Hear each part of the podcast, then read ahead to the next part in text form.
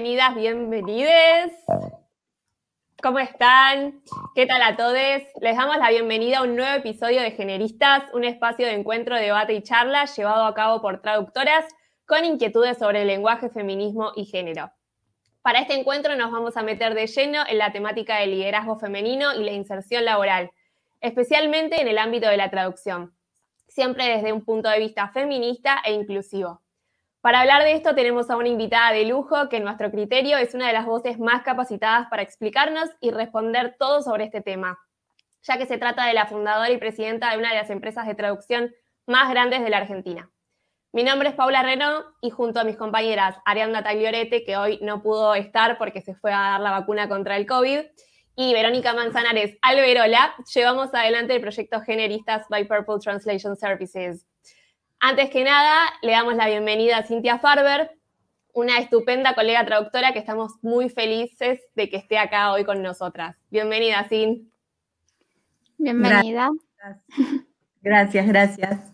Bueno, Cintia es docente y consultora en temas de derecho y negocios y también creó recientemente una página de Facebook llamada Traductores y Traductoras barra Translators, que para, e, es para profesionales y estudiantes que puedan ayudarse mutuamente.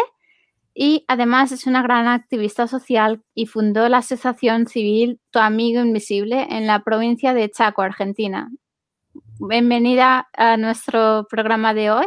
Esperamos que, te guste y bueno, esto es una charla café, como le llamamos nosotras. Así que bueno, eh, relajadas y, con tranquilidad. Y nos faltó decir que fundó y que dirige eh, la empresa de traducción de TR Company, que está especializada sobre todo en lo que son temas jurídicos. Así que nada, estamos muy felices de tenerte. Gracias, chicas. Yo estoy encantada. Me encanta estar. Bueno, sí, vamos a preguntarte como por los comienzos. ¿Cómo empezó tu relación con la traducción? ¿Por qué te decidiste por esta carrera? Me, imagino que no, no fui muy original. Que fue en medio de la motivación que, siempre escucho que, tuvimos todas. Eh, como un, encantamiento con los idiomas y eh, y bueno, hay una facilidad también con el inglés que venía estudiando, digamos, desde muy chica. Entonces, en mi caso, la verdad es que uno elige la carrera en una edad tan temprana que no tenés mucha idea en qué te estás embarcando, ¿no? Eh, es casi un milagro que uno ve clavo y sea tu, después tu pasión, ¿no? En mi caso lo fue, por suerte. Yo quería o ser concertista de piano ¡Ay, re lindo! No ah. sabía que tocabas. Sí, tocaba en otra época, ¿no? claramente, otra vida. Era o concertista de piano o traductora. Yo había tratado de averiguar carreras que tuvieran que ver con el idioma y bueno, me dijeron, mira, traductorado o profesorado. Me gustó traductorado, eh, quería que estudiara en la UBA, eh, tenía como eso medio como de mandato familiar. Entonces ahí me entero que en la UBA era traductorado público, que tenía mucho de derecho. Y la verdad que no tenía ni la menor idea, no sabía ni si me iba a gustar o no. Después encima embarcándome en la carrera me di cuenta que era muchísimo más derecho del que no cree, eh, pero me encantó, me fascinó, de hecho quería ser abogada, después bueno, siempre te tomas ese año sabático, está frita, dije, bueno, el, año próximo, el año próximo quedé ahí. Eh, pero bueno, la carrera me resultó fascinante, eh, estudiarla y, después la práctica profesional, bueno, mucho más. Eh, me pasó quizás, uh, ustedes frenenme cuando quieran, ¿no? Porque yo me re por las ramas. no, tranquila. Que, tuve muchos docentes muy pesimistas en la carrera. Yo soy de otra, otra, otra época, ¿no? y eran muy distintos los, docentes, entonces nos tiraban muy abajo. Y entre que era una carrera muy difícil y que encima el mensaje fuera tan pesimista, la verdad es que hacía, hacía falta como mucha voluntad para terminarla. No, esos mensajes siguen igual, sin lamento decirte que, que, que siguen. Y, creo que es internacional. Yo creo que es internacional, digo yo. Yo tenía una profesora, de hecho, que nos decía que, si no nos mudábamos a Australia no íbamos a, conseguir nada. O sea que Sí. Claro, claro, esos mensajes, mensaje ¿no? Era de, de ser profesora, o sea, siempre, como que no van a conseguir trabajo de traductoras, van a ser docentes. Bueno, a mí eso no me lo decían, me decían que no había trabajo para todos, cosa que es un mensaje tan falso, tan falso. Eh, y además, el peor mensaje que le podés dar a un estudiante, ¿no? Eh, horrible. Bueno, y, y después, bueno, mucho hablar de como, me acuerdo como hoy, y eso siguió muchos años, ¿no? De lo que era bastardear la profesión, ¿no? Eh, y como que trabajar de, recibirte y trabajar de docente era en parte bastardear la profesión. Bueno, un montón de mensajes, no sé, salidos desde dónde, pero un poco me animo a, decir que todo esto está a la cola de- del patriarcado también, ¿eh? Eh, y, y bueno, no, pero uno, uno sobrevive de todas formas a pesar de esos mensajes. Di- Digo, sería mucho más lindo tener otro tipo de input, ¿no? Hmm. Y, y como evolucionar con otro mensaje mucho más positivo y, y motivador. Pero bueno, no fue en mi caso. No. Pero, ¿Querés seguir con la segunda pregunta? Sí, claro.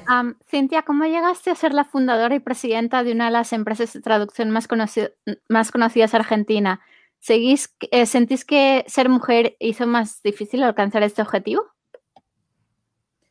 Eh, yo, esta pregunta me parece interesantísima y me, me de- me cuelga pensando.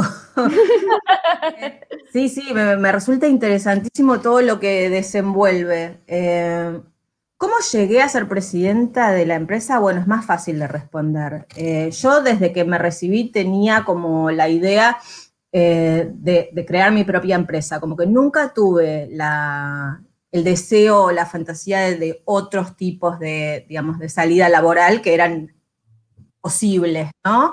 Pero no me resultaban deseables. A mí la relación de dependencia me costaba mucho de rebelde, ¿no? no me gustaba que me dijeran cómo hacer las cosas. Eh, y bueno, y quería hacer mi propia empresa como para hacer las cosas a mi manera, básicamente. Entonces, bueno, en su momento nos juntamos con, con una compañera de, de- la carrera y, y empezamos nuestra primera empresa así en sociedad. Empezar en sociedad siempre es mucho más fácil, ¿no? Porque compartís la carga, eh, la carga de trabajo y la carga emocional, ¿no? De hacer algo nuevo. Así que bueno, fue, fue bueno para los primeros años. eh, incluso, bueno, nos divertimos realmente al principio. Eh, sí, después cuando subía tanto el volumen de trabajo ya eh, nos empezamos a dar cuenta que ya no era tan divertido al principio, responsabilidad enorme. Son todas cosas que uno va realmente aprendiendo en la, en la marcha, ¿no? Porque, bueno, en la carrera, ni hablar en mi época, pero creo que hoy también, hay poca eh, preparación, ¿no? Como para esto, ¿no? Para, para eh, emprendedorismo, para crear tu propia empresa. Eh, bueno, poco, poco. Casi ni sabíamos eh, cómo cotizar una traducción, o sea, sinceramente. Así que, bueno, me parece como que yo de entrada teníamos como esta idea de formarnos como empresa, ¿no? Que por más que fuéramos una persona o dos personas, e hiciéramos todo, traducíamos, le atendíamos el teléfono, hacíamos la cobranza, cadetería, éramos todos, eh, queríamos que la organización y la, y el, y la quizás el mindset, ¿no? Eh, estuviera pensado de entrada como una empresa. Y después, bueno, el mismo volumen de trabajo y el crecimiento y probablemente el hacer las cosas bien fue haciendo que, bueno, cada vez incorporemos más gente.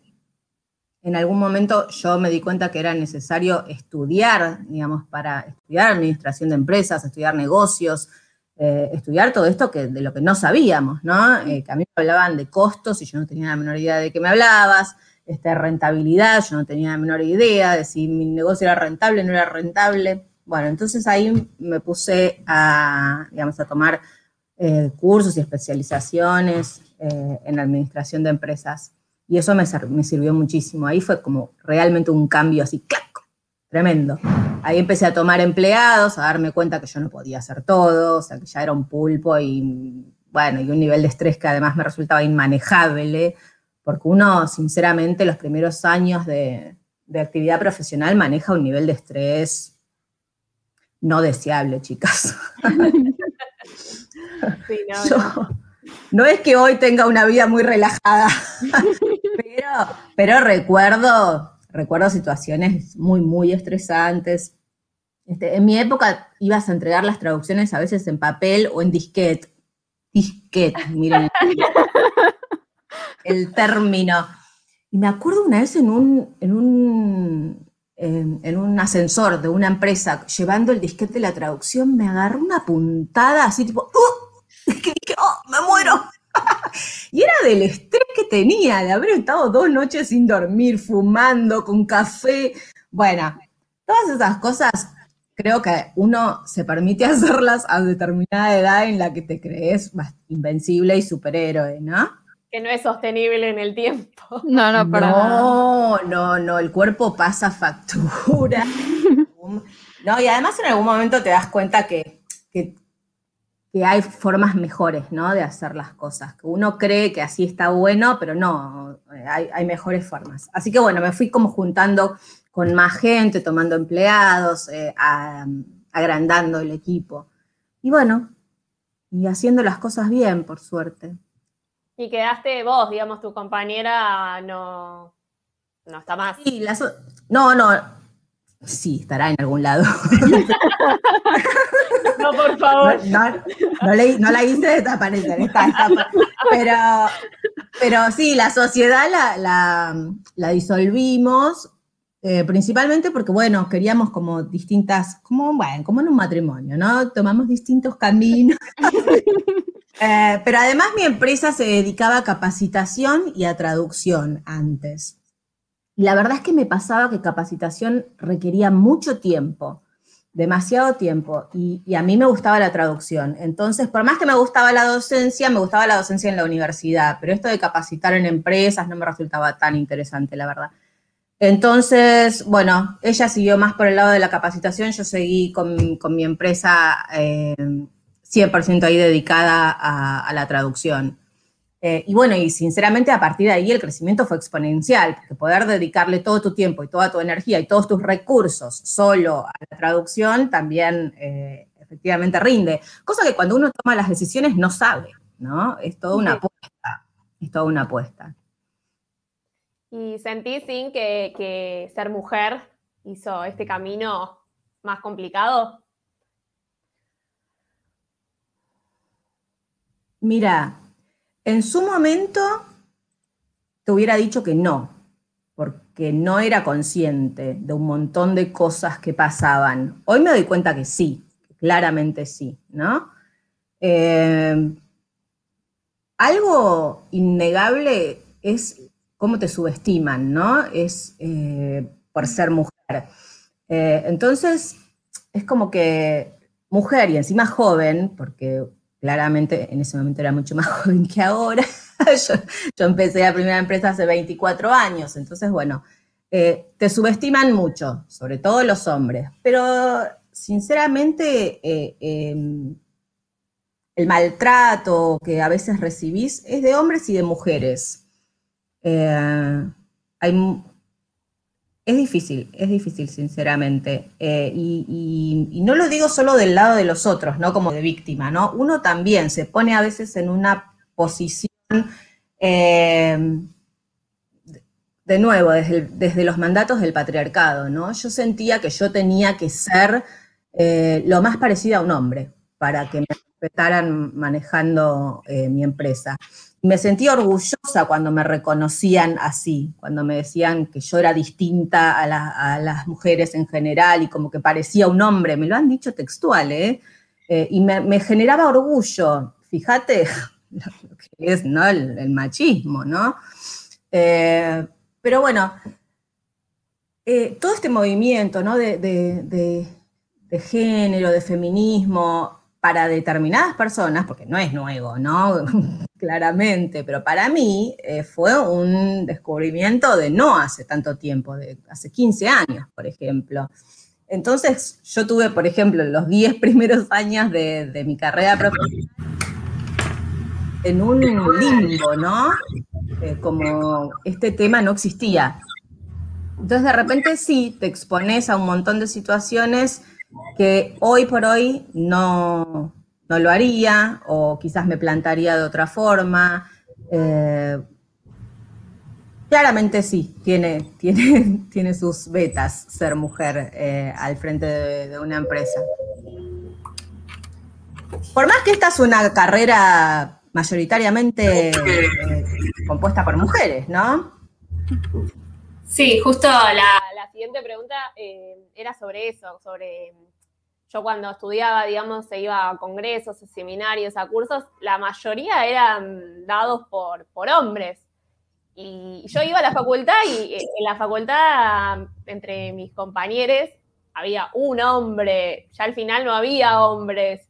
Y decía, pero ¿cómo puede ser? O sea, era como muy raro, porque yo estaba todo rodeada de mujeres traductoras, pero cuando iba a los congresos de traducción, eran todos hombres y, me llamaba mucho la atención eso. Eh, y quería preguntarte, digamos, si vos también pensás que esto es así y cómo te sentís al respecto, si a vos te llaman para, exponer o, digamos, cómo lo vivís. Sí, sin duda es así. Eh, creo que obviamente hay una evolución, pero los procesos son lentos y, eh, y claramente la voz del hombre se le da más entidad más jerarquía o más respeto que, la de la mujer. Nosotros, yo me acuerdo cuando yo era docente universitaria, reuniones de profesores, y cuando hablaba el docente hombre era silencio, todos hacíamos silencio y escuchábamos a su señoría mientras hablaba. Pero después cuando hablaba cualquier docente mujer, todos charlaban, era increíble. Pero además era tipo, escuchemos a docente hombre, escuchemos. Eh, así que sí, claro que pasaba. Y a mí me convocan, me convocan de distintos ámbitos, en algunos ámbitos no me convocan, eh, pero en otros sí. Yo siempre trato de, evaluar los ambientes en los que me meto, principalmente porque ya no tengo las, las motivaciones cambian, ¿no? Con el tiempo ya no tengo quizás las motivaciones que tenía antes para aceptar determinados proyectos o determinadas charlas.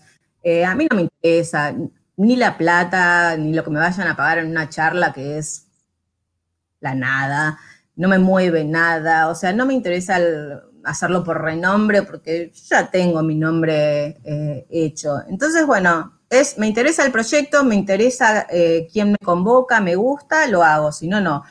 Y cuando veo que, está armado, digamos, sin perspectiva de género, lo planteo directamente. Eh, yo trabajaba en unos posgrados donde de repente el cuerpo docente eran todos hombres. Y yo hablaba con el director del programa y le decía, ¿vos no te das cuenta que acá faltan mujeres? Este, y él me decía, sí, pero ellos lo ven como que es casualidad. Yo decía, acá, o sea, para que sea, digamos, para que haya paridad, vos necesitas voluntad de, hacerlo. Eh, porque si vos conocés a todos hombres, te resulta más fácil contratar a todos hombres, bueno, lo entiendo, pero eh, vos tenés que voluntariamente decidir buscar mujeres eh, para que ocupen estos cargos. Pues yo decía, ¿vos qué, crees? ¿Que realmente no hay mujeres capacitadas para estos cargos? Hmm. ¿No encontraste una mujer igual o más capacitada que todos estos hombres? me llama la atención. Y bueno, me parece que vamos tratando de generar un poco esta conciencia, ¿no? Este mm, despertar, que lo vayan viendo. Yo ahora veo más docentes mujeres. claro. Y sí.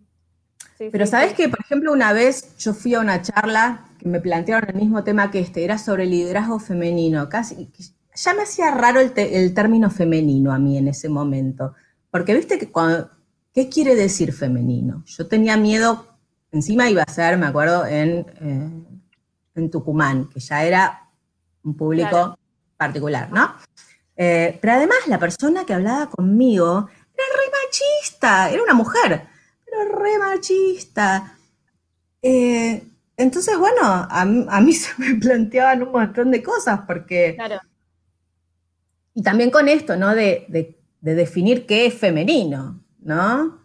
Eh, si existe un tipo de liderazgo femenino porque vos seas mujer o no, eh, ¿viste? No dar a creer que porque vos seas mujer vas a ser más, más sensible, más... ¿viste? Claro, sí, sí, sí, se da como... Nosotras lo pensamos como en el sentido de, liderazgo más feminista, quizás no pusimos claro, claro. porque es un poco como de la mujer, ¿no? Claro, claro, liderazgo de la mujer, sí, pero... Claro. Nunca se nos, nosotros haciendo también como, como teniendo una empresa no. lo pensamos en ese sentido. Claro, de hecho, yo cuando... lo pensaste así, por eso aceptaste. Claro, cuando yo vi las preguntas de ustedes entendí perfectamente, pero me recordó esa vez que hablaba con, con esta gente que hablaban de lo femenino y lo no femenino. Yo me quería morir. Yo decía, ¿qué hablando?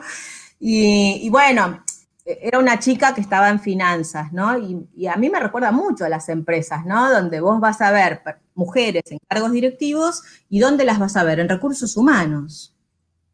Las vas a capacitación, pero no las vas a ver mayormente en finanzas. En finanzas, en operaciones, en ventas, vas a ver hombres. Quizás en marketing te dejen ver a alguna mujer, porque bueno, quizás marketing. Creatividad. Claro, exacto. Pero bueno, nada, viste, son, son claramente estereotipos, claramente tipos. Pero bueno, es, es difícil romper con todo eso. Sí, totalmente. ¿Cómo piensas que el feminismo está presente en el ámbito de la traducción? Bueno, eh, hoy se ve eh, muchísimo, ¿no? Bueno, como empresas como la, de ustedes, ¿no? Que ya desde la concepción misma estén planteadas como, como una empresa eh, feminista. A mí me encanta, me parece como totalmente innovador. Eh, claro, porque por más que claramente el feminismo tenga décadas, eh, me parece que en Argentina es evidente que hay como una ebullición, ¿no? Eh, y, un levantamiento así de las mujeres como muy interesante. Bueno, de las mujeres y de, digamos, un montón de, otros grupos, pero me parece súper interesante. Conozco varios proyectos así que, que se dedican eh, como con un foco ¿no? en, la mujer, en los derechos de la mujer, en género, me parece interesantísimo. En mi empresa no está en, cuanto a, nuestro servicio, pero sí yo trato de ser muy consciente de detectar que no existan, digamos, ni machismo ni micromachismos, eh, que los tenemos todos, ¿no? Entonces todo el tiempo como desde la conciencia eh, planteo y le digo a la gente que trabaja conmigo que si ve algo, que lo plantee, ¿no? Y que si yo doy más, no sé, entidad a la opinión de un varón que de una mujer, también lo plantee, o cosas así. Eh, me, parece que como que está todo en, movimiento y en evolución, y está bueno. Creo que me, plantea, en algún momento me preguntaban también si esto se veía en la carrera. Yo estoy ya fuera de la carrera hace varios años en la docencia, entonces no estoy tan al tanto. Te podría decir que en el pasado definitivamente no, el feminismo no era agenda en la carrera. Eh, todo lo contrario, me parece que el mensaje que todos recibíamos siempre fue muy patriarcal. Eh, yo hoy conozco varios docentes de distintas instituciones en las que confío bastante que deben estar llevando un mensaje distinto, por suerte. Así que bueno, con el tiempo me parece que solo puede mejorar. ¿Dirías que el, ojalá, dirías que el lenguaje inclusivo tiene lugar en, la profesión y en, en la práctica de la traducción? Yo creo que sí, yo creo que la realidad está mostrando que lo tiene, de hecho. Hay un, em, hay como un, rechazo, digamos, de, cuajo en, un gran sector de nuestra profesión. Uno lo ve, viste, en los foros profesionales, que apenas plantea cualquier tipo de, cuestión que tenga que ver con el lenguaje inclusivo, incluso desde una postura súper académica o de investigación, hay un rechazo eh, violento, directamente violento. Eh, con lo cual, me parece que evidentemente mueve cosas que uno eh, no debe como pasar por alto, ¿no? Y,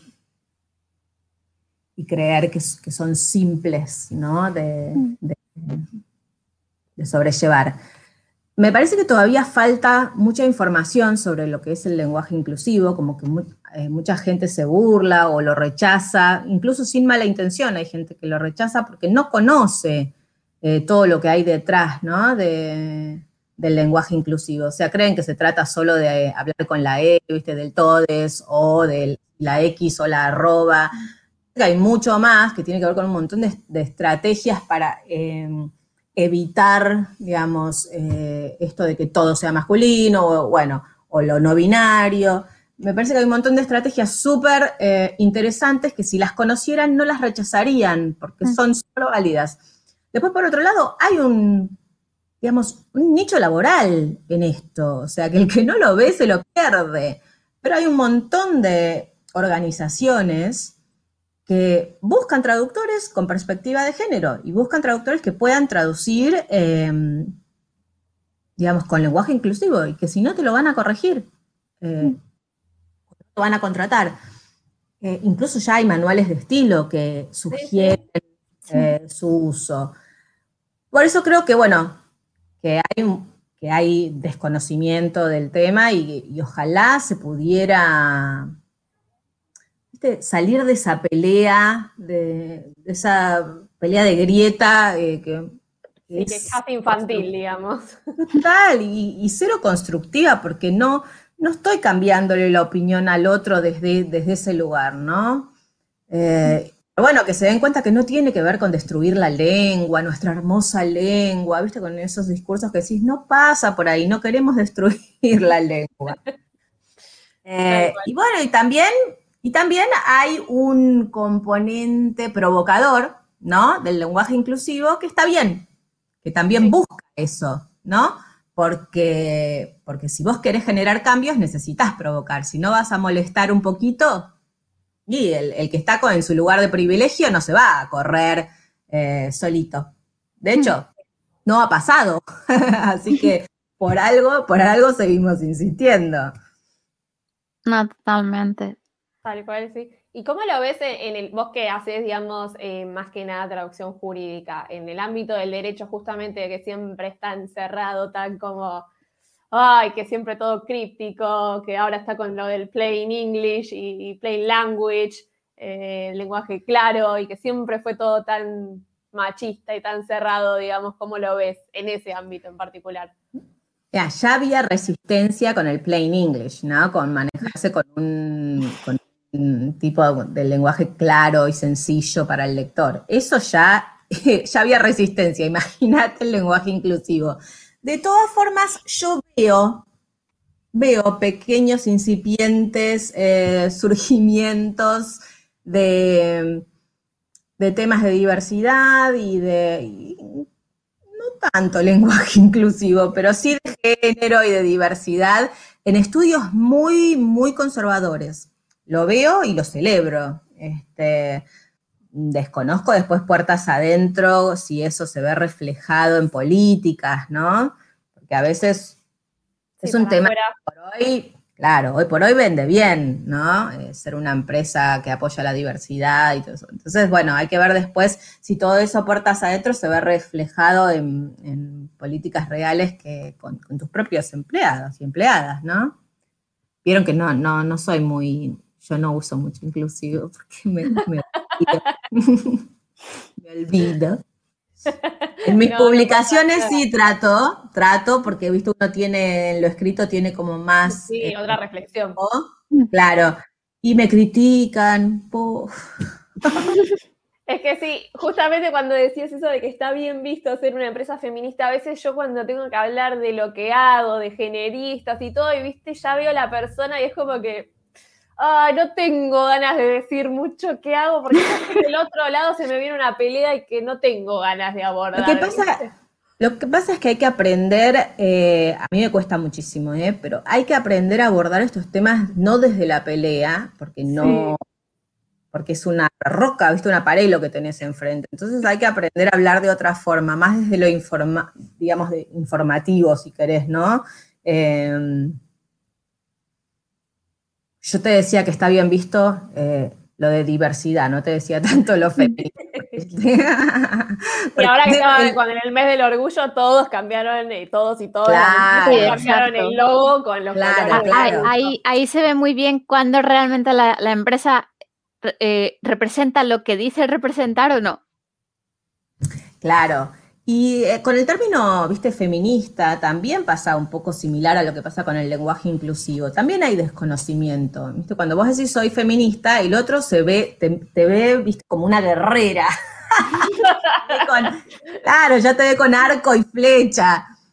Y bueno, claramente estamos reclamando y claramente estamos dando batalla, pero bueno, me parece que hay mucha gente, hombres y mujeres, que lo entienden y lo aceptan y acompañan, y bueno, hay un montón de gente todavía que no. Eh, sí. sí, sí, tal cual. Pero en el ambiente de abogados, claramente, es un ambiente muy conservador, es un ambiente donde los hombres todavía eh, los cargos más jerárquicos son mayormente de hombres, pero bueno, no viven en una burbuja, viven en un mundo que, claramente va hacia, hacia este tipo de apertura, entonces también los están dando lugar, también están dando lugar a mujeres en cargos directivos. Bueno, después cuando uno mira con ojo más fino, también tenés que ver qué tipo de mujer, qué mujer accede a ese cargo directivo, porque mujer no es lo mismo que feminista. Entonces, a veces accede a un cargo directivo una mujer que está totalmente patriarcalizada y que, reproduce el, mismo discurso que los hombres que tiene al lado. Sí, tal cual, es como lo que decías de, congreso de, la charla de Tucumán, digamos. Claro, claro. En ese mismo congreso me preguntaron qué opinaba de los cupos, me acuerdo, ¿no? Si estaba de acuerdo o no. La otra chica enseguida dijo que no y yo enseguida dije que sí. entonces, entonces yo le decía, está claro que que haya mujeres no implica que van a ser feministas o con perspectiva de género. Pero bueno, nos da un poco más de chance, ¿no? Este, porque si son todos hombres. Yo, les decía, sinceramente, y los tenía en primera fila, ¿no? A todos los hombres. Yo decía, sinceramente, ¿ustedes están tan convencidos de que están donde están por mérito? Chan. Claro, porque nosotras, si nos ponen por cupo, no estamos por mérito. Pero ustedes están ahí por mérito o están porque son hombres en una sociedad totalmente patriarcal. O sea, realmente no había una mujer igual de capacitada que ustedes. Mm. Qué raro. Claro, qué llamativo, ¿no? Qué llamativo. Hoy hay mujeres igual o más capacitadas en cualquier ámbito en cualquiera. No hay excusa, sinceramente no hay excusa. Sí, sí. Y ahora, bueno, con el cupo laboral trans también, como que, bueno, pero si las personas trans eh, lo saben hacer, eh, los van a contratar, las van a contratar, les van a contratar. Pero ¿en qué mundo vivís? no en el mismo que yo, claramente. Tal cual, tal cual. Exacto, exacto. Nos están empezando a llegar algunos comentarios. Em, comentaba Ari que, em, que solamente en una materia tuvo estudios de género por, 2007. Eh, nos comentan también, lo insólito es que la misma Honorable Cámara de Diputados de la Nación Argentina presentó la guía para el uso del lenguaje no sexista e igualitario en 2015. No le deben dar mucha bola. Ah, sí, esa es Mari. no, igualmente yo siempre digo, mejor que esté. ¿Sí? Sí, obvio. Después peleamos la aplicación, el uso y todo, pero mejor que esté, ¿no? Cuantas más manuales de uso haya, es como cuando queríamos la ley, ¿no? Bueno, después ya sabemos que la aplicación va a ser difícil, ¿no? Este, pero bueno, mejor que esté la ley. Después peleamos porque se aplique. Eh, lo mismo con el cupo, ¿no?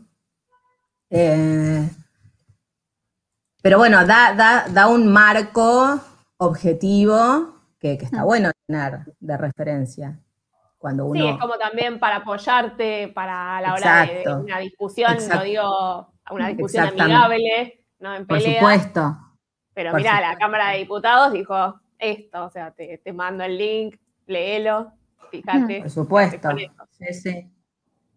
Otra cosa que, me había quedado en la cabeza de, quizás que yo fui cambiando con el feminismo en mi em, postura como empresaria y con mis clientes y la gente en general, es la forma de hacer negocios, ¿no? Eh, ¿Cómo negociás si te toca una mujer adelante? ¿Cómo negociás si te toca un hombre adelante? En otro momento eh, yo negociaba con un hombre y me achicaba, ¿no? Porque era obvio como que vos tenías que estar en una posición más sometida. Eh, si negociaba con una mujer la sentía, me ponía a la defensiva. Eh, todo esto, no, viste, se, genera en un ámbito muy inconsciente. En un momento no te das cuenta. Entonces, bueno, en algún momento yo tuve que hacer todo un proceso en la cabeza. El hombre no es el enemigo, pero la mujer tampoco.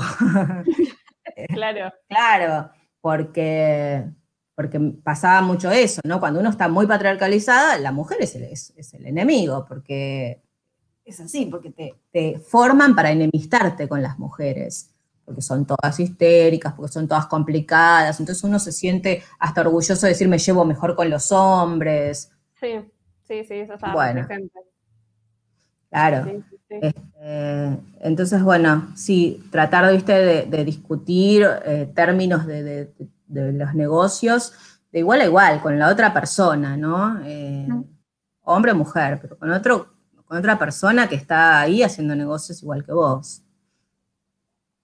Sí, sí, está buenísimo igual que puedas como hacer ese proceso mental de ir viendo, digamos, las cosas para atrás, porque es como que te debe volar la cabeza, o sea, no debe ser nada fácil. No, no, de hecho, de hecho, cuando uno se da cuenta de las cosas que ha permitido eh, por ser mujer, mm, es bastante eh, molesto decir qué loco, ¿no? Y qué loco que en su momento uno lo, haya tomado todo tan natural, ¿no? Mm. Eh, bueno, en reuniones, viste, con, todos hombres, donde siempre sos la broma, ¿no? Y donde todo el tiempo se habla más de si sos linda, de si sos flaca, de si sos re joven, más que de tus aptitudes, ¿no?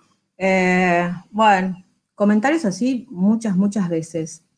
Eh, y, bueno, y que se te empiece a respetar, digamos, solamente cuando haces plata. Sí, sí. Cuando decís, o cuando decís, tengo, no sé, tengo X cantidad de empleados o tengo esta cantidad de clientes. Entonces ahí tipo, oh, y bueno, y ahí como que les llama la atención. Pero es como que, bueno, viste, uno, uno siente mucho esto de tener que estar eh, dando prueba, ¿no? Como, como. Claro. ¿Sí? Tipo, mi cliente es Coca-Cola, ahora respetame, si no. Exacto, exacto. Como todo el tiempo mostrando credenciales que entre los hombres no, no se las piden. no, totalmente. Cuando quisimos abordar el, tema de la inserción laboral, lo quisimos hacer desde una mirada feminista. Así que es, este es uno de los motivos por los que te convocamos a esta charla. Nos gustaría tener tu mirada y tu aporte sobre consejos clave desde tu experiencia como traductora y como docente para cualquier persona que recién termina de estudiar la carrera de traducción y no sabe por dónde empezar. Sí, mm, yo pienso eh, bastante en, en el tema de los las nuevas camadas ¿no? de profesionales y el entorno con el que se encuentran hoy por hoy tan distinto. Eh, me parece que ah, yo trataría, como siempre, de dejar un mensaje optimista, ¿no? Eh, y, tratar de no, no ver eh, al que está del otro lado como el enemigo. Pero quiero decir, el empleador, sea agencia, sea el cliente mismo, ¿no? Yo leo mucho foros de traductores que le hablan a los chicos y a las chicas eh, recién recibidas o estudiantes como si el cliente básicamente fuera el enemigo. Como que siempre te quieren estafar. Cada vez que algún chico o chica hace alguna consulta en los foros, los comentarios a veces me, me horrorizo. Digo, de mensaje les estamos dando cuando que crean que siempre te quieren estafar, todo el mundo quiere estafarte. Eh, no aceptes, decir que no. esperemos un poco, porque, digo, qué sé yo, hay que conocer bien la situación de cada, de cada profesional y, cómo se dio esa relación con el cliente. Y difícilmente el cliente lo que busca es estafarte. Algunos seguramente sí, pero es una minoría. El cliente lo que busca es un buen servicio y una buena relación lo más duradera posible porque también le soluciona la vida eso. No tener que cada vez que tiene una necesidad estar buscando un proveedor distinto. Así que lo que yo les diría es esto, de, confiar, confiar en el otro y confiar mucho en sus, en sus propias capacidades, eh, como tratar de encontrar un buen balance, ¿no? De ir con una buena propuesta eh, y entender que el que está del otro lado está interesado en, recibir tu propuesta. Por algo te escucha, por algo lee tu, mensaje, lo que fuera. pero bueno, como ahí sí, como bajar un poco las armas, ¿no? Mm, parece. Y no sé mucho qué otro consejo podría dar. Eso me parece como que para mí es súper importante, eh, porque veo como que hay mucho, los chicos salen al mercado laboral con mucho miedo a que los estafen, ¿no? Eh, me parece que, bueno, que hay que confiar un poco más en la gente y en tu propia capacidad de discernir, ¿no? de negociar y de acordar si, determinado proyecto o determinadas condiciones de trabajo te sirven o no te sirven, te interesan o no te interesan. Eh, y un mensaje quizás también más realista, ¿no? Eh, de uno sale y sale a competir con todos, con todo el mercado, con los que recién se reciben y con los que se recibieron hace 20 años, y salís a competir con los de Argentina y con los de Londres y con los de Estados Unidos y con los de India. Entonces, me parece como que tu, visión tiene que ser un poco más grande eh, que creer que estás compitiendo solamente con, no sé, con tu vecino, ¿no? Eh, me parece que hay que tener en claro cada uno qué trae a la mesa, ¿no? Qué aporta. Hmm. O sea, qué aportas vos desde tu lugar y, bueno, y cuál va a ser el lugar que, te vas a, ganar, ¿no? en el mercado. Sí. Sí, por Igual, bueno, eh, o sea, digamos que con esto no quiero que nadie lo malinterprete, como que no, no creo, digamos, que lo que vos eh, apoyes sea, digamos, que hay ciertas, o sea, lo sabemos, que hay ciertas agencias y empresas que, que, sí son realmente explotadoras y creo que, digamos, que nadie que esté acá en esta charla apoya que te paguen nada, 0,0000 un centavo. No, tal cual. De hecho, eh, a, mí a veces me llama la atención porque hay empresas, digamos, que tienen súper renombre internacional y son, digamos, claramente después eh, las más explotadoras. Eh, no voy a decir nombres, no claramente, pero de todas formas me parece como que a lo que voy es, la, digamos, la persona que, que busca trabajo, ¿no? vos vas y presentás, digamos, tu propuesta, tus tarifas, sea a un cliente directo o, a la agencia. Probablemente, digamos, haya un, abordaje distinto, ¿no? La agencia te puede llegar a decir, me resulta muy alta tu tarifa, quizás, si vos vas con una tarifa muy alta, bueno, fíjate, si, si lo que te ofrece la agencia está muy lejos de tu tarifa, quizás es innegociable y no, y no pierdas el tiempo y andaba y buscaba en otro lado, ¿no? Pero quizás no está tan lejos y quizás sí es negociable, digamos. La, única variable que manejan las empresas, las agencias, no es la tarifa. Este, hay muchas otras variables que, maneja una, digamos, una empresa cuando elige eh, trabajar con determinada persona.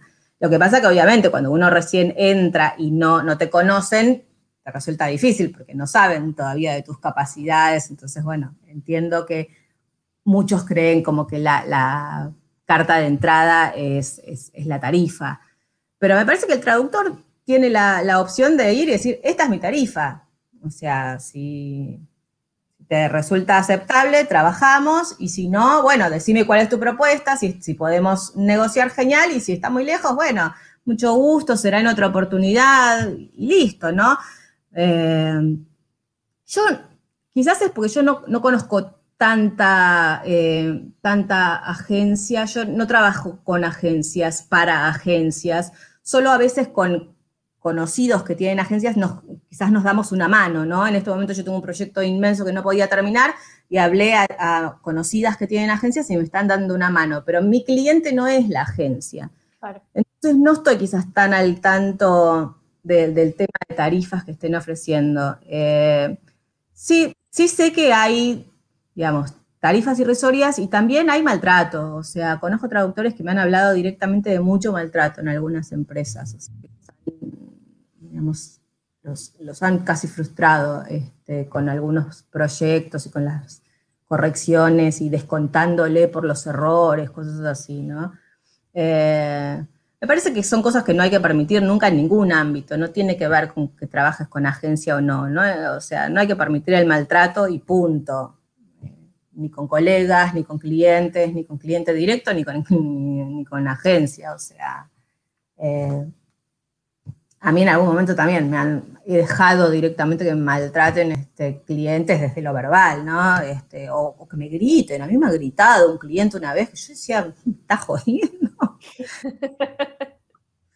bueno, me gritan, mi padre me va a gritar, pero sí, Cintia, ta, ta, ta, con el dedo, yo aterrada, me acuerdo como hoy, ya pasaron como 15 años, pero bueno. No, eh, igual, o sea, no es fácil. No, no, no. No, no es fácil. Pero bueno, el tema igual, el, tema de tarifas claramente es para otra charla. es para otra charla, sí, porque es, porque es altísimo, digamos, es amplísimo. sí, eh, totalmente. Tal cual. ¿Crees que el mercado laboral es realmente inclusivo o que se emplea este término como palabra comodín? Eh, no lo veo muy, muy inclusivo en general, la verdad. Mm, no, no, no lo veo muy inclusivo. Eh, creo que hay gratas excepciones, ¿no? De empresas que a conciencia trabajan el tema, eh, puertas adentro, entonces pueden tener una propuesta más inclusiva puertas afuera. Pero, como les decía antes, me parece que es gradual y que, que va en buen camino, ¿no? Eh, pero hoy por hoy yo todavía soy bastante descreída de, algunas, como esto que, dicen de que sea comodín. Todavía creo que en muchos casos se hace porque queda bien. Pero no sé cuánta gente tomaría un empleado trans, este, una empleada trans. Mm, no, no estoy muy, muy segura. Eh, o si sos diversa directamente, ¿no? Un poco distinta, porque es como que todos somos muy similares, ¿no? Y cuando hay alguien ya diverso, y en una, en una entrevista laboral, no sé cuánto realmente no te resta hoy por hoy. Igual me parece estupendo que todo esto salga a la, luz, ¿no? Como que se esté poniendo más luz en todo esto que, siempre existió, pero que, bueno, evidentemente no, no, no estaba así tan a la vista. Sí. bueno, aquí, aquí, hace, bueno, hace unos días, de hecho, salió un informe que no tiene, solo, eh, no tiene que ver exclusivamente, digo, con la, con la traducción, eh, sino con el mundo de los negocios en general. Pero aquí, por ejemplo, eh, hay muchas empresas que se las dan de, em, y me refiero a, empresas muy grandes, de mira qué inclusivos somos, tenemos a digamos, un porcentaje de, la empresa es tal, no sé cuántas, tal, no sé cuántas. Y eh, bueno, el informe este eh, decía que básicamente eh, si eres homosexual o si eres bisexual, tu salario es mucho menor que si eres heterosexual. Em, realmente esto demuestra una vez más que las empresas no están o no parecen por la labor de realmente eh, ofrecer oportunidades, porque siempre, si empiezas bajando sueldos por eso, por eso, realmente no estás ofreciendo esa oportunidad. Sí, quisiera decir que me sorprende, pero... a mí tampoco me sorprende, por desgracia, pero bueno. Claro, por desgracia no. Eh, digamos, recién ahora estamos como empezando a tratar de generar conciencia sobre, digamos, esto que viene pasando a las mujeres hace un montón que mujeres en un mismo cargo que hombres ganan digamos, estándar, a promedio 20% menos que el hombre por el Mm. mismo trabajo. Eh, entonces, bueno, imagina eh, si estamos hablando de, o de, digamos, de minorías, de trans, bueno, sí, claramente, o eh, el caso de que, bueno, de que sea homosexual o no homosexual, también me planteo, este, esto digo, ay, no sé, me parece, Sí. Es como Sí, que. además, a- además de hecho, em, no sé en Argentina, pero aquí, sí, por ejemplo, cuando tú mandas un currículum, eh, suele ser un formulario online y eh, una de las primeras preguntas que te hacen es, eh, dinos tu, ah, tu género, tu identidad sexual, tal, no sé cuántos. Y muchas veces eh, no se dan cuenta, pero juegan con, con información importante y no es una tontería. Claro, claro, por supuesto que no. Eh, sí, sí, hay un montón de, de- de cosas que incluso, bueno, eh, Hola, ay, perdón. vacunada. Miren, miren, era verdad. miren. Perdón, perdón, perdón. Bueno, me sumo No, último tranquila. ratito. Tranquila. Sí. Sí, no, no. eh, Es, como que, como decíamos antes, ¿no? Como que queda muy, queda muy bonito y ayuda a las marcas, pero después que se vea realmente reflejado en tus políticas internas eh, y en la forma en que, en que tratás a empleados y empleadas, no estoy muy segura. No estoy muy segura. Pero siempre hay, obviamente, gratas excepciones, pero bueno. mm, Sí, es que son excepciones, justamente. Claro, es eso. Sí, son excepciones, son excepciones. Y después, bueno, como en todo aspecto de la vida, chicas, eh, desde el discurso hasta las acciones, eh, siempre hay una distancia enorme. Recién me estaba acordando con lo que hablábamos justamente de tarifas, este, que la otra vez veía un- una publicación de una, de una agencia que hablaba de esto de, de not for peanuts, ¿viste? Como que no trabajo, digamos, por poco dinero, qué sé yo. Y una vez una de las personas, digamos, eh, dueña, no sé qué, de la empresa, nos pidió a nosotros una traducción por algo que no podía hacer. Nosotros le pasamos nuestra tarifa más baja y nos dijo que le resultaba muy alto. Y después lees eso. Ah. Bueno, ¿entendés? ¿Entendés? Por eso digo, entre lo que uno dice y después lo que uno hace, o sea, que eso esté cerca es un logro. Eh, y, y yo al menos admito que lo hago re a conciencia, o sea, trabajo mucho a conciencia porque lo que digo y lo que hago es, es lo más cerca posible. Eh, porque, bueno, sinceramente, uno vive a diario con un montón de mensajes que decís, pero ¿cómo? No habías dicho. Sí, sí, sí, Claro. tal cual. eh, sí. Eh, Eh, ¿Puedo hacer una pregunta? Yo eh, venía, ahora venía en el, en el camino para acá, venía con el celo, venía en la bici y las venía escuchando. Y cuando empezaron a hablar del tema de inserción laboral, Cintia comentabas que eh, cuando uno recién sale, eh, como que está bueno eh, entender que estamos como todo el tiempo compitiendo contra otros, ot- otros y otras colegas. Eh, ¿Te parece que en los últimos años eh, se ha generado un ambiente un poco más colaborativo y tal vez no tan competitivo como, como era hace, no sé, 15, 20 años atrás? Sí. No sé si antes era más competitivo, ¿eh? Antes era más solitario, definitivamente. Seguro era más solitario, porque te, te formaban directamente para que la carrera del traductor es una carrera solitaria, entre cuatro paredes. Bueno, las redes destrozaron las paredes, los ladrillos volaron por el techo. Claro, entonces, claro, el traductor trabaja mucho en red. Eh, es una cosa fantástica, absolutamente, que a mí, a mí me, me fascina, me fascina. Bueno, nosotras tres no nos conocemos en persona. No, nunca nos vimos en persona. Claro. Nos fíjate. conocimos por redes. Bueno, yo 95% de mis clientes no los conozco. Este, a mí incluso me parece que el contacto más personal es cuando alguien, alguno me dice, ¿te puedo llamar? Y ya digo, ¡ay! hablar por teléfono.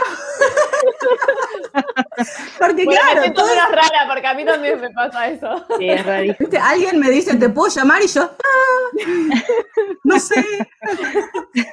bueno, eh, entonces creo que sí, que hoy hay como una, mucha comunidad, mucha red, mucho trabajo en comunidad que es divino, hermoso. Eh, yo en el grupo este que tenemos en Facebook lucho mucho porque, mm, porque la gente se trate bien, porque se tiren buena onda. porque- digo, hay una cosa, porque claro, también esto es producto de las redes, ¿no? De quizás en redes decir cosas que uno en persona no diría jamás. Digo, si un, si un colega te dijera algo con un error, ¿vos cara a cara lo corregirías? Le dirías, no sé, te corregirías. ¿Me pondrías la- el diccionario de la en la cara. por favor. Entonces, claro, a, a veces, viste, me meto mucho, a veces medio maestrita como para decir, bajé. Claro, tipo, Sacarle un poco la bajemos. solemnidad a la- al intercambio. Es un grupo de Y Facebook. si no pus, claro, y si no pusieron los- lo- las tildes o las comas, Claro. ¿viste? somos todos tan perfectos. Además Por es un grupo de Facebook, o sea, no es un, Sí. un Una red ensayo social para la, las Naciones Unidas. Yo digo, hay que cuidarse, hay que cuidar la forma en la que uno habla, eso estoy de acuerdo, porque uno nunca sabe quién te está escuchando, quién te está leyendo, pero de ahí al, al, digamos, a- la ex- maestra ciruela. corrigiendo, ¿viste? Con el dedito acusador a todo el mundo, por favor. O, o hay gente que publica sus servicios en el, en el grupo y, y reportan la publicación. Digo, ¿por qué la reportas? ¿Qué te molesta que ofrezca sus servicios? No, Claro. relajen un poco. No, no. Entonces, claro, no digo, no sé si antes era más competitivo, sí, sé que ahora está este trabajo quizás en comunidades y en redes que antes no existía. Eh, yo no sé si lo veo un ambiente tan altamente competitivo, ¿eh? Ni antes ni ahora. No, no sé si lo veo tan competitivo.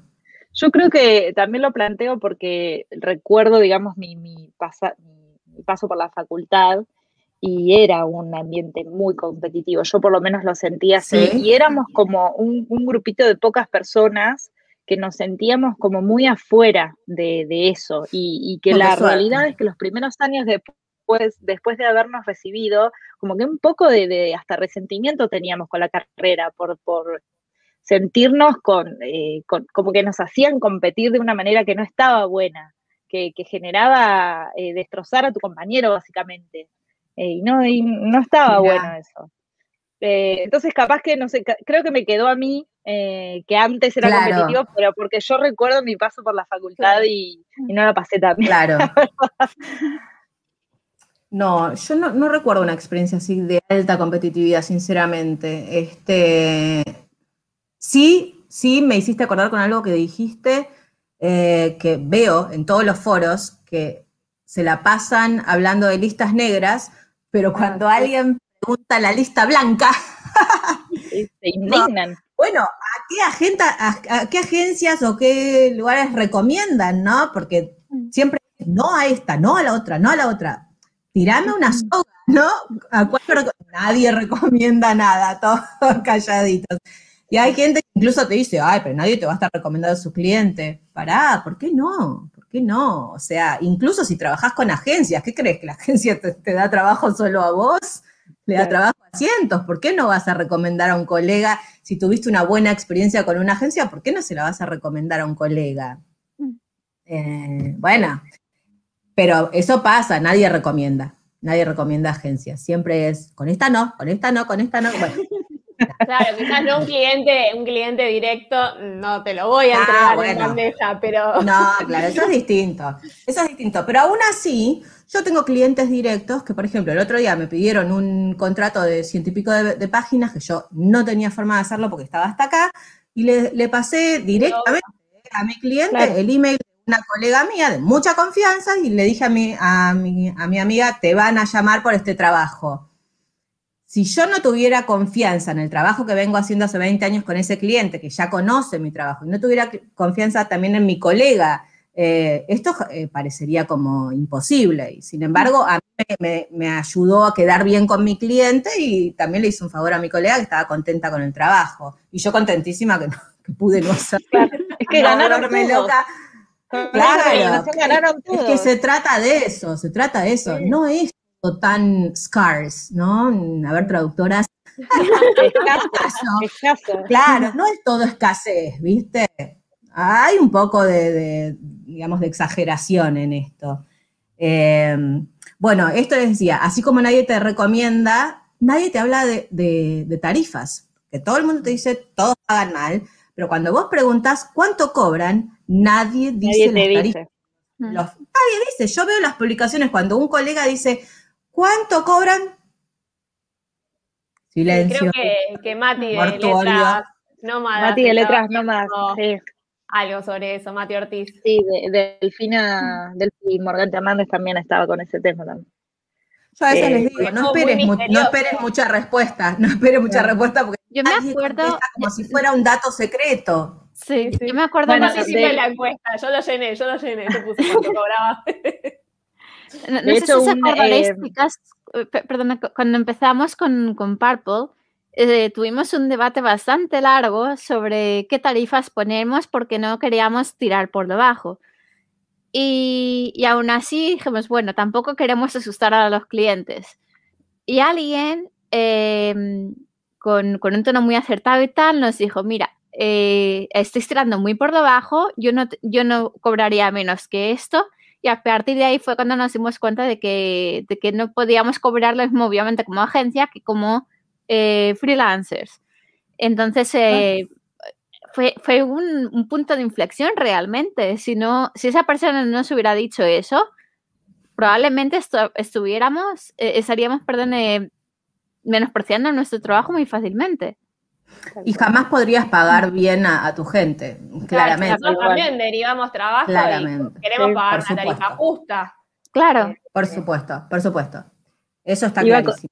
Iba a comentar así como, que... así como el traductor también sabe que su tarifa cliente directo no puede ser exactamente la misma que, cobra a la agencia. Eso lo saben los traductores. La agencia también, cuando trabaja con sus clientes, si vos vas a cobrar lo mismo que el traductor, eh, se supone que vos estás cobrando por una estructura eh, de empresa y por más servicios agregados, ¿no? Que es lo que uno también tiene que ofrecer, porque si, si tu trabajo es solamente un pase de mano en mano, ¿quién va a pagar más por eso, ¿no?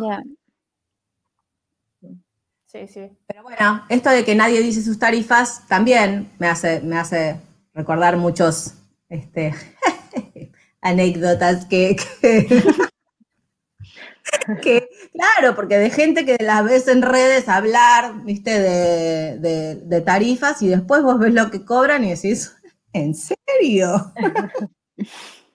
claro.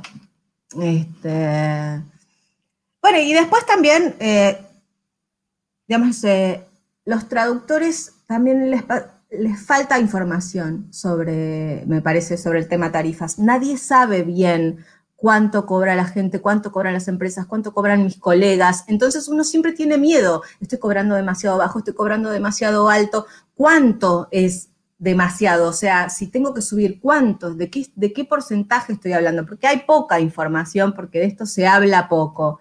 Entonces a nosotros nos pasa que cuando hacemos una búsqueda de traductores, les pedimos que nos, digamos, que directamente nos digan su tarifa. Entonces, digamos, no es yo te paso mi tarifa, no, vos decime tu tarifa y nosotros, eh, si podemos pagarte esa tarifa, perfecto. Si pagamos más, te decimos, porque sinceramente hay un gran número de los que se postulan que cuando te dicen su tarifa es muy inferior a la que nosotros pagamos. Entonces no es que te voy a pagar esa tarifa, claramente te voy a decir que nuestra tarifa es superior y que podés cobrar más. Pero quiero decir, ves, ahí es como que hay un, a veces un falso concepto, ¿no? De que mi tarifa, quizás como, como traductor freelance, es muy alto. Quizás incluso la empresa te puede pagar más. Y es por el, me parece, por el desconocimiento. Sí, totalmente. De, hecho, nos pasó algo similar eh, en una ocasión de que mandamos una traducción a alguien y antes me acuerdo que, le pregunté a esa persona, bueno, ¿cuánto cobras? Y me dice, ah, no, tú, eh, tú págame lo que quieras. Y yo, no, te vuelvo a, preguntar esto, ¿cuánto cobras? Claro, claro, claro. Sí, sí, sí. Eh, nos pasa mucho. A mí me parece que, está bueno. Lo que pasa es que es, pasa de nuevo por la confianza que les decía antes, ¿no? Por entender que la persona que está enfrente tuyo no está ahí para estafarte, está para generar eh, eh, relaciones duraderas. O sea, a mí como empresa me conviene generar una relación duradera con el traductor. O sea, cuanto más años hace que trabajo esa persona, más fácil es trabajar con esa persona, más me conoce. Además eh, también el boca a boca, que no vayan diciendo, digamos, ay no, esta empresa me pagan horrible, me tratan horrible, no me pagan nunca, me pagan 10 meses después. Sí, sí. Hay, una realidad, o sea, yo... Siempre te van a criticar igual, pero... Siempre te van a criticar, siempre te van a criticar. una cosa es que sean casos aislados y otra cosa es que... Obvio, ¿no? Claro, bueno, ni hablar. Eh, pero bueno, también pasa que quizás a veces un mal comentario hace mucha más resonancia que 10 positivos, ¿no? Yo, yo he pasado varias, varias situaciones de una traductora que quizás quedó muy enojada alguna vez y sale a decir, no, porque en la empresa esta, ta, ta, ta, y saltan después quizás 10 personas a decir, yo tuve una experiencia perfecta, yo trabajo hace tantos años, pero igual, ese ruido queda, Ese ruido queda. Eh, es parte de las redes, ¿no? Nada. Es, así, me parece como que está bien, está bien que exista, está bien que todos tengan el espacio para decir lo que, lo que opinan, y, bueno, y los demás también tienen que saber que cada uno, viste, con sus experiencias, ¿no? Sí. Quizás alguien tuvo una experiencia mala y otros tienen una experiencia divina, bueno, anda tu experiencia. A mí me me han consultado mucho de, ¿conoces tal empresa? Yo siempre digo, qué sé yo, probá. ¿Qué te puede pasar? No pruebes con un trabajo enorme, donde, claro, donde quizás pones mucho en riesgo, pero probá, probá con algo, toma algún trabajo eh, y, fíjate cómo es la experiencia. Sí. Vamos a ir cerrando, pero tenemos un par de cuestiones más. Eh, vemos en la página de tu empresa que eh, fundaste tres organizaciones, Busco Trabajo, Tu Amigo Invisible en el Chaco, basada en promover perdón, la educación en áreas rurales y eh, Sola Nunca con el objetivo de atacar el problema de la violencia doméstica. ¿Crees que estas áreas están relacionadas a la hora de buscar trabajo? ¿Influye el acceso a la educación, el, y el hecho de ser mujer eh, y, ser mujer y, víctima de violencia doméstica a la hora de buscar un empleo? Sí, claro, claro, muchísimo, muchísimo. Este, sí, como organización, la única que yo tengo, digamos, fundada como asociación civil es Tu Amigo Invisible en el Chaco. Eh, otras son como páginas de Facebook que yo armé en algún momento como para tratar de aportar un granito de arena en, esa temática, ¿no? En algún momento cuando, digamos, estaba muy difícil, bueno, y sigue estando, ¿no? Eh, eh, encontrar trabajo, armé eso como para disponer un espacio donde la gente pueda pedir y ofrecer trabajo. Y además yo veía muchas propuestas laborales, entonces compartía, compartía información. Y era más, digamos, más o menos para eso. Sola Nunca también, yo tengo muchos eh, contactos de gente que trabaja en violencia de género, entonces la idea era, digamos, compartir ahí información útil, digamos, para, para, no solo para gente que pueda estar sufriendo violencia de género, sino para todos, ¿no? Este, si vos eh, no sé, en la casa de tu vecino, ¿qué, tenés que hacer? ¿Qué podés hacer? Bueno, para compartir información útil. Eh, el otro proyecto, sí, eh, Tu Amigo Invisible en el Chaco, yo lo tengo ya hace 11 años y ahí sí somos una, una asociación civil y trabajamos con más de 400, 420 chicos y chicas del Chaco. Y, y, bueno, el objetivo es este, ¿no? Fomentar el estudio continuado, o sea, que, sigan estudiando lo más posible, o sea, primero era que vayan al secundario, después este, que sigan un terciario, y tratar de promover un poco esto, ¿no? Porque es claramente eh, el lugar de la mujer eh, está eh, en una posición de muy, mucha desventaja, sobre todo, digamos, en, en ambientes, digamos, muy vulnerables, donde no tienen dinero para lo más, lo más básico, ¿no? Entonces quizás, bueno, hablarles de, el poder o, oh, de la educación lo ven como un, tiro muy largo. Mm. Sí, sí, es difícil, es difícil. Pero bueno, mm, con los años, ¿no? Y el seguir estando ahí, que te sigan conociendo y viendo que volvés cada año y que los conoces, ¿no? Que los conoces, conoces sus nombres, sus familias, como que te, va, te van haciendo más eh, relevante, ¿no? Y como que hablas desde otro lugar, ¿no? Desde el lugar de la, de Buenos Aires que les dice cómo hacer las cosas, ¿no? Sino de una persona que los conoce, que los, quiere ayudar en lo que, en lo que, en lo que puede, ¿no? Pero sí, el lugar de la mujer en zonas vulnerables y ni hablar encima rurales, muy complicado, muy complicado. Bueno, qué importante entonces el, apoyo que les podés eh, llegar a brindar, la iniciativa que tomaste, la verdad que está buenísima. Bueno, vamos a terminar, Cintia, la última que te, vamos a hacer por el día de hoy. Em, ¿Nos querés contar sobre tus cursos y dónde te puede encontrar la gente eh, que se quiera acercar a tu empresa, a vos como profesional, si te quieren contactar? Sí, nosotros estamos así en la mayoría de las redes. Un salvo, Twitter por, por protección a mi salud mental. Perfecto, perfecto. Ahí no me meto, pero bueno, estamos en LinkedIn, en Facebook, en Instagram, y tengo yo mis redes personales y las de TR Company. Así que con cualquiera, a través de cualquiera de las redes nos pueden contactar. Eh, cursos yo no, suelo dar muchos, eh, salvo cuando me invitan así a algún este, alguna charla o algún evento. Si no, en general, eh, no, estoy pensando. Ah, por ejemplo, en septiembre sí voy a dar una charla en, el encuentro de, de traductores. Eh, ahí ¿Por El día, ¿Por el día de la traducción? O el de estudiantes. La pusimos en aprieto. bueno, pasamos a Bueno, no, es, es un encuentro de es un encuentro de traductores que se hace. Es un encuentro de traductores que se hace todos los años y se solía hacer en, en Córdoba. Y ahora, bueno, desde el año pasado y este se hace online. Este, son Juan y Julieta, Juan Macarlupu y Julieta, que no me acuerdo la Juan también hizo un relevamiento de tarifas del que también participé yo. yo estoy ahí en todos lados. Sí, sí. Así que bueno, ahí sí voy a hacer una especie de curso, charla en, septiembre.